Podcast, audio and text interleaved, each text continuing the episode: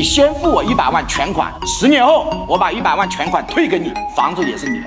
我至少有二十种能把这个房子卖掉的方法，很多卖房子的都来找我合作。你看，今天我们现在。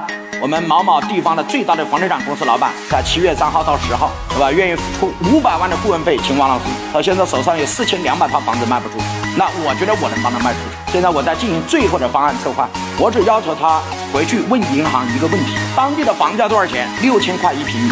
过去买房子是不是首付百分之三十，然后十年、二十年分期付款？哎，各位同意吗？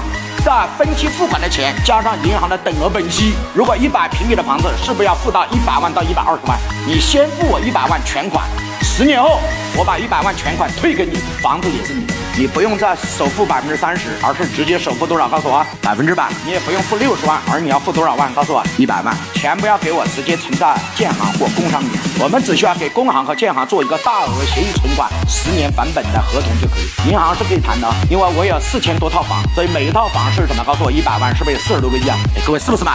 我是不是帮银行一次拉存款四十多个亿啊？哎，是不是嘛？同学们，你老子不要想怎么赚钱，你目前还想不到，怎么玩的不告诉你。你不要老是觉得就你那个东西，我告诉你，商业的世界很多。那这是你们做生意的思维。如果是这样做生意，就不用做了，今天就可以关门。有人那个老道又在开始赚，那我靠什么赚钱呢？